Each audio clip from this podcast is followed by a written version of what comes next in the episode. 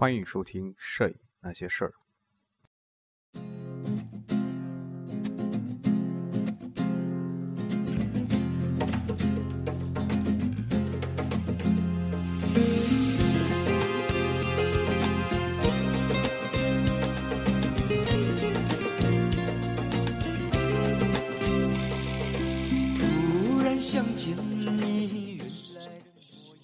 各位喜欢摄影的朋友，大家好，欢迎收听《摄影那些事儿》第四十期，我是主播松略布。这一期呢，还是给大家推荐一本书。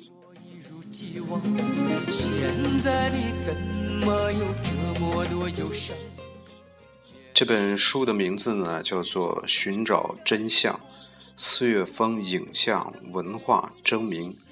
主编呢是。罗大卫，呃，这是一本，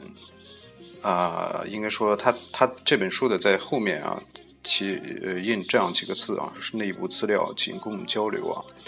呃，首先呢，介绍简单介绍一下这本书啊。四月风是一个网站啊，那么之前在在这个节目当中也给大家推荐过，呃，它的网址呢也非常好找，就是四月风的拼音，然后点 c o l。呃，四月风在这本书的啊，在这这本书的这个封封二上啊，这样介绍四月风这个网站啊，是立足影像谈文化，中国首家实名制摄影人互动提升网站。作为一家创建于二零一零年七月的民间摄影民间摄影的独立的摄影网站。四月风以求真求实为价值核心，以核心价值观，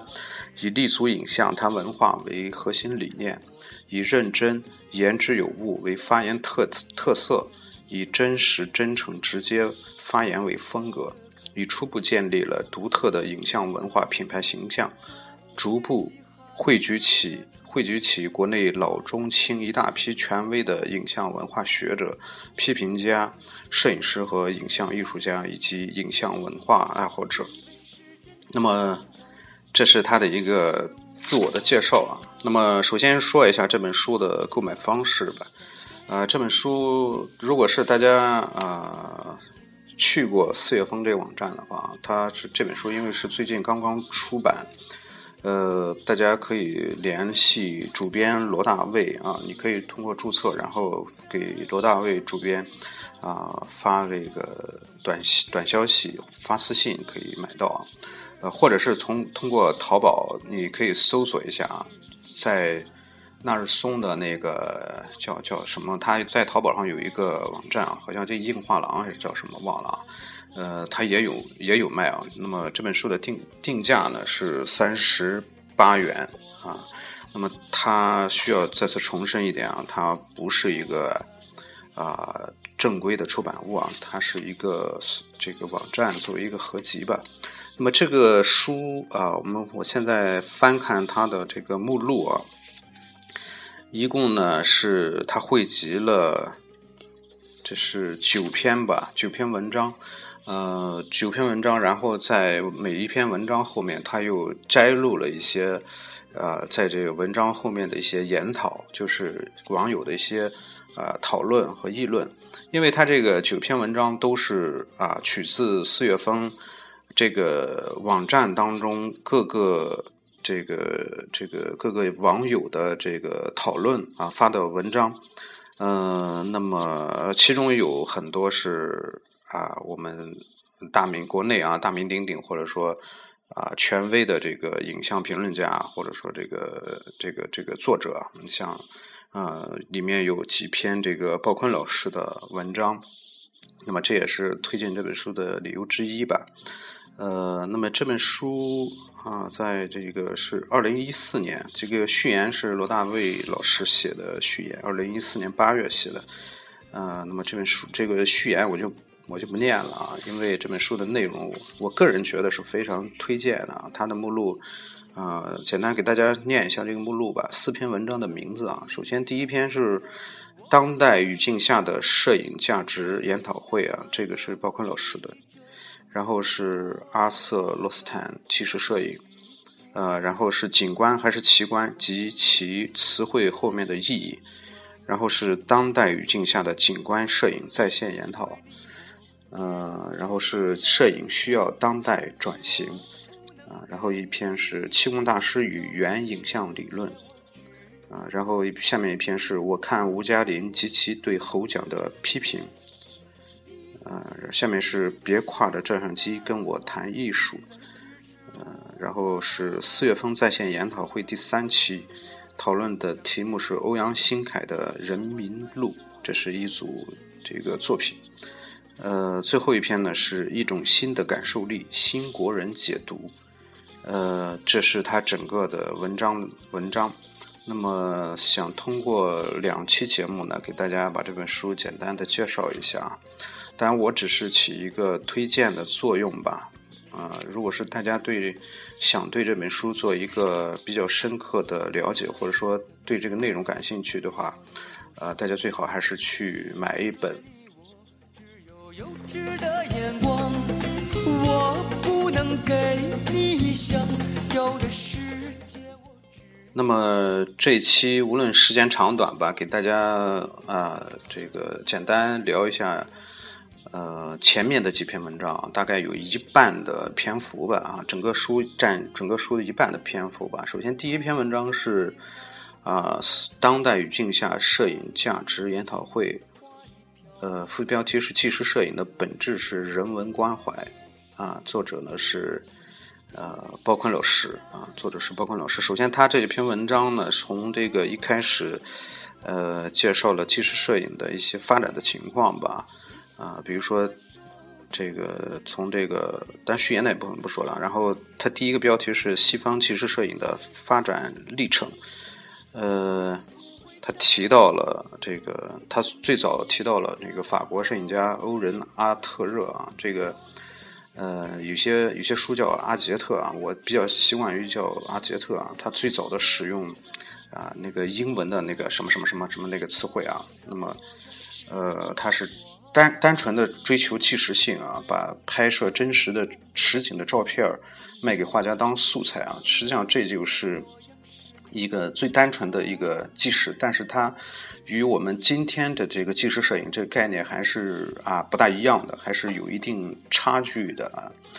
呃，然后就是他提到了，然后有英国的汤约翰汤姆逊啊，他拍的伦敦街头生活，美国的这个威威廉亨利杰克逊等等。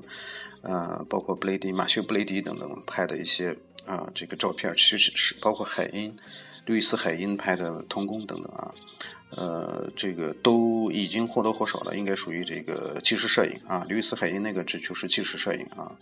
呃，然后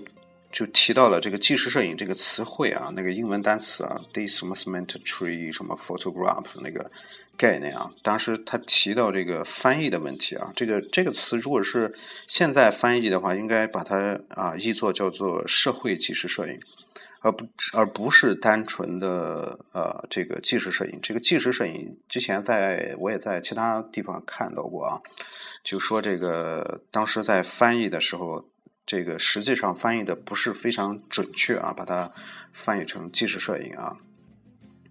呃，其中有有有几篇啊，有几段文字，我觉得给大家读一下啊，确实是啊，在我看来，这个这个比较值得推荐的。比如说，社会纪实摄影现在看来不但是西方摄影的宝贵遗产，也是人类视觉文化最宝贵的一部分。纪实摄影利用摄影这个媒介最本质性的功能，把摄影这个媒介当做一种社会话语力量，而且是直接和社社会进行良性互动。且有具体的指标，这个指标首先是揭露和批判现实的，更重要的是，还能够能动的改变社会现实。在这一理念下的摄影运动，在二十世纪的历史中发挥了非常积极有效的作用，是社会对是摄影对社会的社会文明进步的巨大贡献。啊，然后对照中国的纪实摄影，如果按照以上的指标和标准来衡量，合乎标准的。并不多，多数只只是有这种倾向的纪实性摄影。最合格的只有谢海龙的《希望工程》，他把社会的现实生活中真实的一面给揭露出来，并促进了社会在这一方面的进步。在当时的那个年代，他的作品还有另外一个意义，即摄影作品终于可以直面苦难和阴暗面，可以把它放到国家公共殿堂去展示了。而且这样的照片获得了官方的默认和许可，直接促进了中国教育状况的改变。这是最典型的纪实摄影。而再后来有卢广，他很多作品最后起起到了协调社会的作用。另外，王九良的《垃圾围城》也是一种典型的按纪实摄影理念操作的，而且结果也是有的。这是他对中国纪实摄影的一个一个介绍吧。然后他下面一个标题是“纪实摄影词汇引入中国的一些啊一些问题啊”。在这个这个当中啊，这个这个我们不说了。然后在那个下一个标题是中国的纪实摄影实践啊，嗯，提到上世纪九十年代。二十一世纪初，大约不到十年间的十年的时间啊，中国出现了一段所谓纪实摄影报道、摄影纪实所谓的纪实报道摄影浪潮或运动啊。但是这个现象并不长，成因呢也非常的复杂。实际上，这个是大概说一下嘛，就是因为这个时候啊，经过八十年代的革命准备，开始全球化，那么中国引起全球的世界的注意，那然后国际的传媒开始需要。大量的中国的照片然后就给了这个国内的摄影师一一些个机会。那么他拍摄了很多，他们拍摄了很多这个类似于中中国的这种照片啊，呃，然后他其中其中这样一段啊，所所需要指出的是人文纪实。人文纪实报道类摄影的兴起现象背后，真正的动力并非是我们前面所讨论的纪实摄影理念，而是市场金钱的力量。再有一个原因，就是文革结束后，一批年轻的摄影人希望从传统唯美图式风格中走出来，追求在西方媒体画报上看到的现代风格的影像。呃，这这一部分人当时不少，大家都很纯真的理想化，构成那个时期的先锋前卫的现象。但是最终真正发挥作用的是市场。这是这个到到了两千年后啊，这场中国纪实摄影运动基本就停止了。为什么？很多原来热心拍纪实摄影的人，全部都转入做和拍画廊市场热卖的当代观念艺术与东方风景照去了。那个价格比以前传媒所付的稿酬。标准高多了。然后下一个标题是：纪实摄影不是流派和风格，而是一种思想、精神和态度。提到啊，就说纵观中国纪实摄影的发展，上世纪整个九十年代，许多摄影人还停留在想办法按照题材那个思路去拍，只有陕西群体超越了题材，提出了现实主义和人本主义的主张。这是和纪实摄影内在精神一致的，即对于现实和未来的关怀。那么，关于陕西群体呢？之前我们都都都都啊都已经介绍过了。呃，纪实摄影理念在中国摄影界为什么长期得不到真正的理解和认识呢？作者提到了一些原因，然后就提到一些书啊，比如说他提到国外的一些介绍摄影的一些书。啊，然后就是说这个这些书虽然卖的非常好啊，但是中国的纪实摄影的水平却没有提高啊，只能说明大家买书只是凑热闹啊，根本不读，不读也就罢了，却非常爱发言讨论，都振振有词的发发表毫无出处的看法，直接直到彻底否决人们存在了，人家存在了近百年的纪实摄影，这真是令人忍忍俊。不敬的现实，中国摄影界和艺术界一直有个不读书却爱发言的坏风气，而且非常无知无畏，根本不怕自己成为历史的笑话。那么，这是他提到的一些个原因吧。然后，下面标题是为什么我们要提倡纪实摄影？那么，今天我们还在推崇纪实摄影，为什么呢？肯定不是为了推崇推崇什么风格和流派啊，我们是在。推崇一种精神，即关怀现实和未来、追求公平正义的精神。这是摄影史上最重要的一个精神，也是超越摄影的精神。现实的中国尤其需要这种正直的精神。而且我最要选你的最佳姿态，微笑的看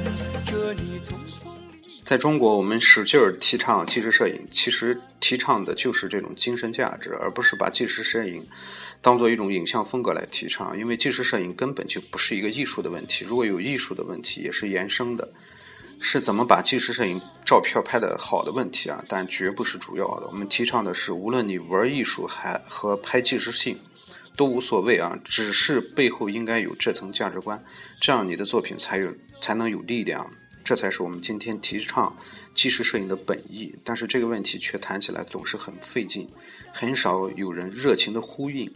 那么到底是什么原因呢？原因呢有二，第一个原因就是前面我所说的问题，绝大多数人只把摄影理解为艺术，纪实摄影是其中的一种艺术风格，觉得你说的与普世精神与人文关怀和他的艺术兴趣。驴唇不对马嘴。第二个原因才是真正更深层和本质的原因，就是我们绝大部分中国人的人生观中缺少的人文关怀，人文关怀的价值取向，甚至可以说天生就没有。那么，这是他提到一个这个我们今天这个纪实摄影啊，这个受冷落的一个原因。呃，然后他提到了这个罗伯特。卡帕和尤金·史密斯等等他们的作品啊，他们的作品都承载着人类苦难的记忆、善良的价值观和人类对理想不懈的追求，是人类勇敢前行的见证。呃，摄影纪实摄影是所有摄影样式中最具知识分子品格的摄影。知识分子在世界最新的定义，不是说你读了多少书，你拿过什么学位，而是指你的人文精神。为了社会的和谐进步，去利用所掌握的知识发出声音，去改造社会。那么，许多掌握了一定知识的人只能叫专家，即在这个行业里知道很多专业知识。为什么说纪实摄影是知识分子品格的摄影呢？因为它是思考的摄影，是探讨社会如何和谐的摄影。我们提倡用媒介思考人生和社会。现在有很多人不拍风光后，开始转入拍摄纪实，如拍一些即将消失的村落。方向应该鼓励，但应指出这并不是真正的纪实摄影，只是一些带有人文倾向的纪实性照片。严格的说，好多都是文化旅游摄影，因为纪实摄影是要有思想、有主张、有批判。提倡大家要坚持纪实摄影的精神，就是希望中国摄影人用手中的照相机思考社会历史，提升自己的公民人格。那么这是第一篇文章啊，在在这个文章当中，后面呢是一段研讨。那么研讨的内容呢，我们就不说了。我不能给你想要的世界，我只能给下面一篇是那个阿瑟罗斯坦的纪实摄影，这个这个标题是这个，转载人是谢仁德。那么他提到了这个，那么照片儿啊，就说这个照片是否是艺术等等很多话题啊，然后直接就是一个研讨啊。那么这个研讨当中呢，这些讨论当中呢，有一些观点，我觉得还是不错的。你比如说，包坤老师这样去说过啊，我一直认为摄影和艺术是分不开的。这句话是也对也不对。啊，作为任何一门技艺都需要有的艺术。呃，这个摄影是因为是摄影，因为是平面视觉产品，那么怎么把产品做得光滑耐看，就属于基本的要求。因为这个是艺，所以也就要讲述，这两个结合起来可以泛称为艺术。但是艺术摄影狭义指的，狭义指是利用摄影这个媒介来做类似于传统艺术的事。这和前面泛指的摄影艺术就有很大的区别，一个是对一门技艺的一般要求，一个是对一个领域的问题。但是人们总该总会把两者混为一谈啊，于是对于刚入门的人来说，就特别容易误导。刚入门的人，第一是第一面临手手里的这个小机器怎么耍起来的问题，第二个问题就是怎样能像成功人士那样成功的问题。第一阶段，大部分人都走不出来，这辈子基本上就认定了，而且把摄影的标准一直定在那里，这样就不可能进步了。少数人很快悟到，这就是一个随便用的工具，并不重要，关键是自怎么把自己的内心表达出来。那么这两种方式可以选择。那么两种方式可以选择，一个是利用摄影本质啊，用事实来说话，也就是用事实的符号来回应事实。那么一个呢是走传统艺术的表意路线，不用真实的事实说话，而是制造出事实来说话。一个呢利用事实，一个呢是制造事实，就是把摄影的本质和传统手工艺式的艺术区别开来。那么他提到的就是这个艺术和这个摄影的一个一话题啊。那么究竟一个老问题啊，究竟这个艺术啊，这个摄影到底是不是艺术啊？呃，然后在这后面的这个这个这个讨论当中啊，有有有有有几有一小段啊，是康国生老师他的一小段啊，他说我我我感觉啊，纪实摄影重要的还是说了什么事情，说的绘声绘色当然好，而不仅仅是说了无关紧要的事情，尽管在天花乱坠的说啊，呃，然后。在提到这个这个摄影和艺术，呃，包括老师有这样一段话：，直到上世纪六十年代和七十年代以来，才发生根本性的转变。由安迪·沃尔霍而言，生活也是艺术开始，艺术彻底告别唯美意识，进入观念形态。中国人到现在说来说去的艺术，还是根本上的唯美艺术，比如前年折腾的新锐摄影，本质上看既是唯美，也是心灵鸡汤。和真正的观念一毛钱关系也没有，不过是挂着挂了一个新招牌而已。摄影这个媒介的本质，从它诞生那天，它的历史使命就是要灭艺术的，灭的就是那个唯美的艺术。只是因为那时唯美意识还处于垄断地位，摄影师们为了挤进唯美艺术家活得滋滋润润的圈子，不得不使劲的说自己也是艺术。当然，他们的思想意识也是那么回事。本雅明的价值就在于告诉大家，摄影是革艺术的命，是完全不同的东西。所以，艺术这个问题最好这样理解：艺术是一个关于唯美的手艺性的媒介和方式，摄影是一个机械和工业化可机械化、呃工业化的可以买来消费的技术方式。主要的诉求是以现实的存在记录。来反观现实和谈论现实的言说方式，你若想把它变成唯美艺术，可以，但不是它的主要功能。那么，这还是把摄影作为呃和这个艺术，这个这个一个一个讨论吧。那么，另外一个康国生他的一个他的一段啊，摄影简单到十指一按，复杂到一辈子难以拍出几组或几幅作品。知易行难，重在理论联系实际，乱操练，机会、财力、物力、人力等都是作为，都是出作品的辅助条件。那么这是他的一个言论。这是这一篇，我们看一下第三篇。第三篇是景观还是奇观及其词汇后面的意义。那么作者呢仍然是鲍宽老师。呃，那么摘要啊，摘要是。一小段，我这样给大家捡一点重要的，给大家读一下啊。《人民摄影报》编者按，近几年在诸多摄影节、摄影展展览中，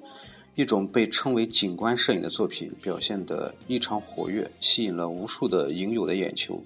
一些摄影家、摄影爱好者在传统摄影之余，也开始转型，尝试以这种无表情外观的摄影方式去反映和记录当下社会。一时间，景观摄影流行开来，冲色江湖。虽然其其中虽不乏优秀之作，但更多随波逐流的。对于什么是景观摄影，景观摄影与传统的风景摄影、纪实摄影等到底有什有何区别？景观摄影对当代摄影产生了什么影响？中西方景观摄影有怎样的异同？当代中国景观摄影的现状和存在的问题等等。那么四月份举行了一个当代语境下的景观摄影的研讨会。呃，那么由知名摄影评论家鲍昆先生以严谨、以其严谨、治学态度和科学的探究精神，对景观摄影提出了独到的见解。那么这篇文章呢，就是《人民摄影报》的记者对鲍昆老师的一个采访。呃，那么鲍昆老师在这个当中其其中，首先第一个问题，他提到了这个景观摄影的到底什么是景观摄影啊？但是他没有明一个明确的答案，但他这样来简单的解释一下啊，就说“景观”这个词汇呢是来自二零零七年中国出版的法居，呃出版的法国居伊德波的著作《景观景观社会》的汉译版。这本书是印给包宽老师的印象是应该是谈消费主义的。呃，按一般人对书籍著作无意识确认的习惯啊，他这个包括老师也没有多想，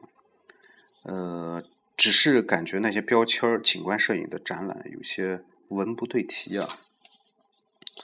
那么到后来呢，就说这个景观景观摄影，呃，越来越流行啊。很多这个一段文字啊，首先发现“景观社会”一词的关键词这个。S P E C T A C L E，我也不会读啊，翻译的不对头。那么这个词的主要中文意思应该是奇观以及场面和景象等。那么这这个就提到说，应该翻译这本书啊，应该翻译成奇观社会，可能更能体现德波的原意啊。那么这个词如果是用北方的俚语来翻译啊，应该是整景儿，似乎更贴切。就是有些装和不真实的感觉，也应也可以理解为这个景带有一定的阴谋色彩。看它拍它是为了揭露这个阴谋。翻译成景观，对于不阅读原著的人来说，非常容易产生误会。景观景的暗示太强，会导向风景的意思。尤其对于一般的摄影爱好者，理解起来几乎就是风景的代名词。这是对景观摄影的一个简单的呃介绍吧。然后在后面提到一个问题当中啊，呃，有这样一句话啊：德波的奇观指的就是一切资本主义和官僚统治阶级制造宠惑人心的物质奇观和权力奇观，如那些高耸入云的大厦、马路上不见尽头的汽车洪流、山河破碎的野蛮开发和一切鼓励人们。引导人们消费的景致，包括室内外的空间，也包括微观的室内空间，呃，甚至那些各式各样的奢奢侈品，当然还有那些在广大公众面前耀武扬威的县政府大厦和景观大道。只要摄影这些现象，并能从摄影者，并能从摄影者的态度立场上判断出对这些现象进行批判的摄影，都属于景观摄影。那么这类题材表现好，基本上能够具具有很强烈的观念色彩。在回答哪些摄影家的作品属于景观摄影的范畴时，他举的一个例子非常好啊，就说他说目前热炒的加拿大的博丁斯基，他二零零三年左右对中国全方位的扫描式的摄影，将一个快速资本主义化和资本全球化的中国。暴露暴露给世界，他见证了一场大规模的不计后果的疯狂，而这一切都是打着发展的旗号，打着实现 GDP 指标的名义。伯丁斯基在全面拍摄这场中国资本主义的奇观时，中国的摄影师还徘徊纠结在是风花雪月还是社会纪实之间。遗憾的是，当我们稍稍有点明白的时候，伯丁斯基拍摄的许多奇观都已经。永远的消失了，比如沈阳的铁西区。所以，从某种意义上说，博丁斯基狠狠地羞辱了中国的摄影师。我们自己屋里的东西看不见，却让一个远在天边的洋人过来都拿走了，为什么呢？我们差的是思想的习惯和追问的理念。理念。景观摄影不是一个单独的类型，最多在题材上呈现一个方向，指向。现指向现今社会各种不正常的、令人愤慨的象现象。它首先是纪实的，因为用事实来阐述事实是摄影的拿手好戏。但它不排除摆拍导演式的摄影。王庆松大部分的作品都属于对器官进行拍进行批判的摆拍摄影，而且显得有时比纪实性的影像更具力量。那么王庆松呢？他是。在那个济南双年展上，好像看过他一个非常大型的一个作品啊，确实也非常的震撼啊。另外就是和最近网上那个《清明上河图》那个拍《清明上河图》那个，应该是我个人感觉应该是一种类型啊。呃，可以把它称作是这种啊，我觉得应该把它称作是观念呃景观摄影，或者说叫观念摄影啊。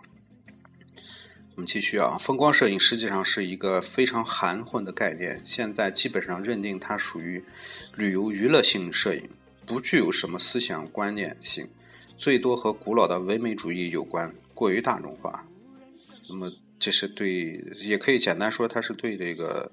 风光摄影的一个态度吧啊。那么景观摄影大多是采取了一种冷静的、客观的、无表情的拍摄方法，为什么会这样呢啊？嗯，鲍坤老师在这样回答，就说。嗯，这样的摄影在样貌上显得有些不动声色的冷峻啊，这是一种态度，表明摄影者是以以一种客观的、冷静的态度在审视呃眼前的一种一切。这种冷峻也代表着一种一种质疑吧。呃，另外一段啊，就说在今天的标准来说。你是什么主义和流派根本就不重要，关键是你的艺术提出了什么观念和思想，而且这个观念和思想对现实生活有什么注意呀？有什么意义？嗯，最优秀的、最优秀的艺术和摄影都是都是能够激起公众共鸣的思想和情感，而不是约定俗俗成的那种风格式的说法、风格和说法。那么，随着社会广泛的物质化，尤其是数码时代的来临的冲击，艺术的神秘早已不在。所以，艺术家和摄影师不需要非把自己的作品冠以形形色色的标签。近些年来，景观摄影炫目登场，和前些年到处都是的观念摄影的标签现象一样，如出一辙。可以理解的是，有些摄影有些影朋友出于对摄影文化的热爱，希望让摄影像早先现代主义艺术繁荣一样。主义流派异彩异彩纷呈，但是今天的世界是一个各种矛盾杂陈的时代，人们需要急迫的解决的问题太多，艺术自己的问题实在是不是，实在是不太重要。关键的问题是艺术还到底还能在现实生活中起到一个什么样的作用啊？呃，最后啊，最后一段就说。包括老师对这个景观摄影啊，对当下的一个思考啊，这段话我觉得特别有意义啊。当下中国就是一个，就是人类历史进程中的一个奇观。我们在像种庄稼一样的这片国土上盖高楼铺铺路。与此对应的是，很多弱势弱势人权的基本权利被剥夺。中国也是国际资本主义最优秀的市场。刚刚脱贫的一些中国人，狂热的补偿性的进行物质消费，汽车、房子、餐饮这些消费是当今世界上规模最大的器官。人们在消资本的消费主义引导下，热气腾腾的陶陶醉在物质的享乐中，甚至毫不考虑我们这一代人离开这个世界后还能给后代留下什么。我们透支了这个国家的资源，神州大地满目疮痍，清静的地方越来越少。有思想、有忧患意识的摄影人，应该利用手中的照相机来对这贪婪、非理性的社会现象进行抵制。我想，我想大家呃拍什么，可能应该在从这段话当中，应该是有有有有一定的这个有一定的启发吧。呃，这是这个这篇文章啊，然后它的那个那个摄影啊，第四第四个啊，第三个啊，对，摄影需要转型吗？这是一篇文章，嗯，那么像这个作者呢是吴毅强，那么这篇文章后面的这个文章就不说了，然后后面的研讨有一些呃这个话语，我觉得有意义的，给大家念一下吧。摄影师往往把肤浅的泛泛的个人想法。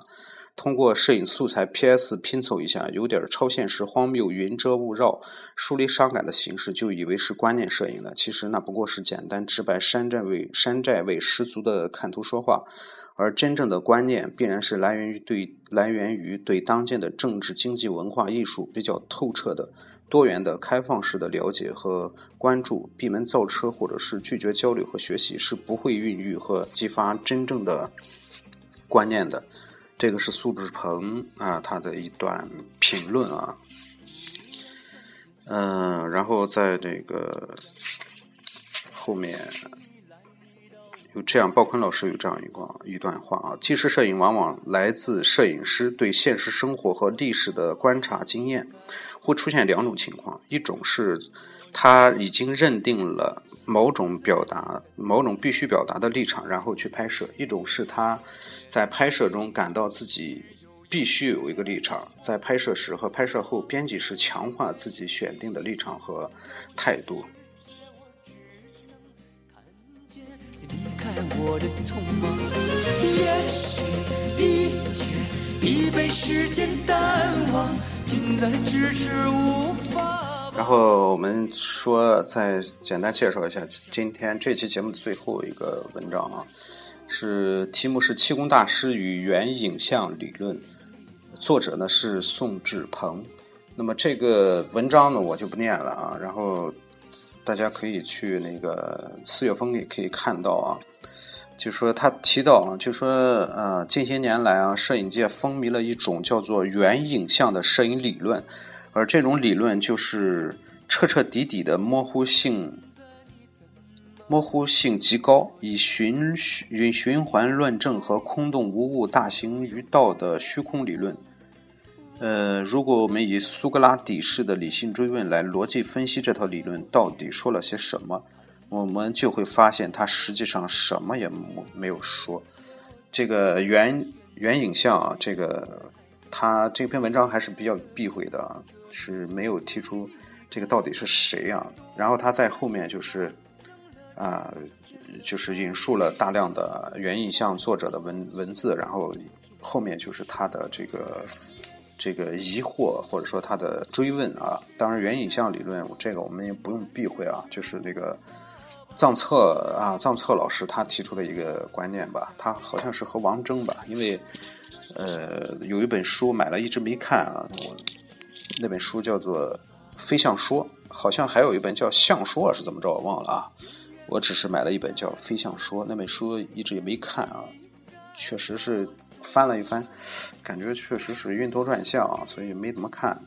然后，所以这篇文章我只是啊看了一下，然后确实他问的很多东西确实也很在理啊。然后他他那些文字啊，原影像的理论确实也云山雾绕啊，让人嗯很难很难理解啊。然后在后面的这个讨论当中，大多数的大多数的这个网友讨论的时候都是啊表示看不懂，或者说。或者说表示反对啊，这个在网上可能比较说话比较直接吧。当然也有一个影友提出了这个呃表示支持啊，然后这个这个甚至产生了这个论战啊，然后甚至出现了一些我个人看来不大理性的一些话题啊，嗯，然后。当中的当中的这个这个这个讨论也没有什么实在有太多价值的东西，这个我们就啊不说了啊。那么非常匆忙的把这个书的这个内容给大家啊这样简单的概括了一下，然后呃如果是大家有兴趣的话啊去买一本看一看啊，那么。这期的节节目的时间也不短，我们书籍的下半内容，我们到下期节目继续跟大家分享。呃，欢迎大家关注我的呃新浪微博啊，新浪微博搜索“松列布”啊。我们这期节目暂时到这儿，各位朋友，我们下期节目再见。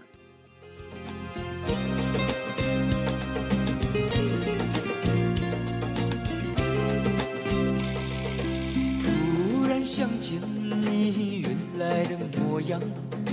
在你来到我的身旁，为什么等你这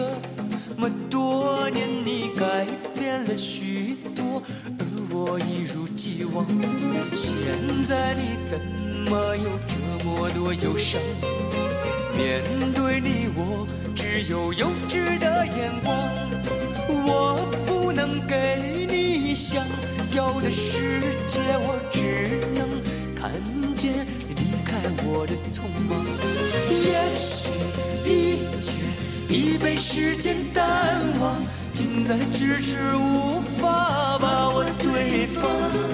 我总想给你一双温暖手掌，牵着你走进没人地方。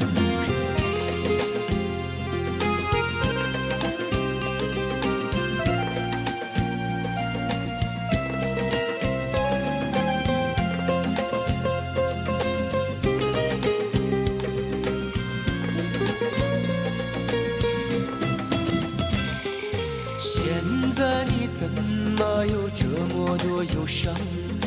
面对你，我只有幼稚的眼光。我不能给你想要的世界，我只能看见离开我的匆忙。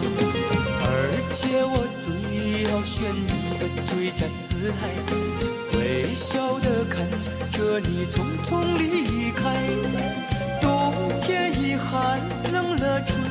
天的爱情雪花里飘飞，这昨天的歌声。也许一切已被时间淡忘，近在咫尺，无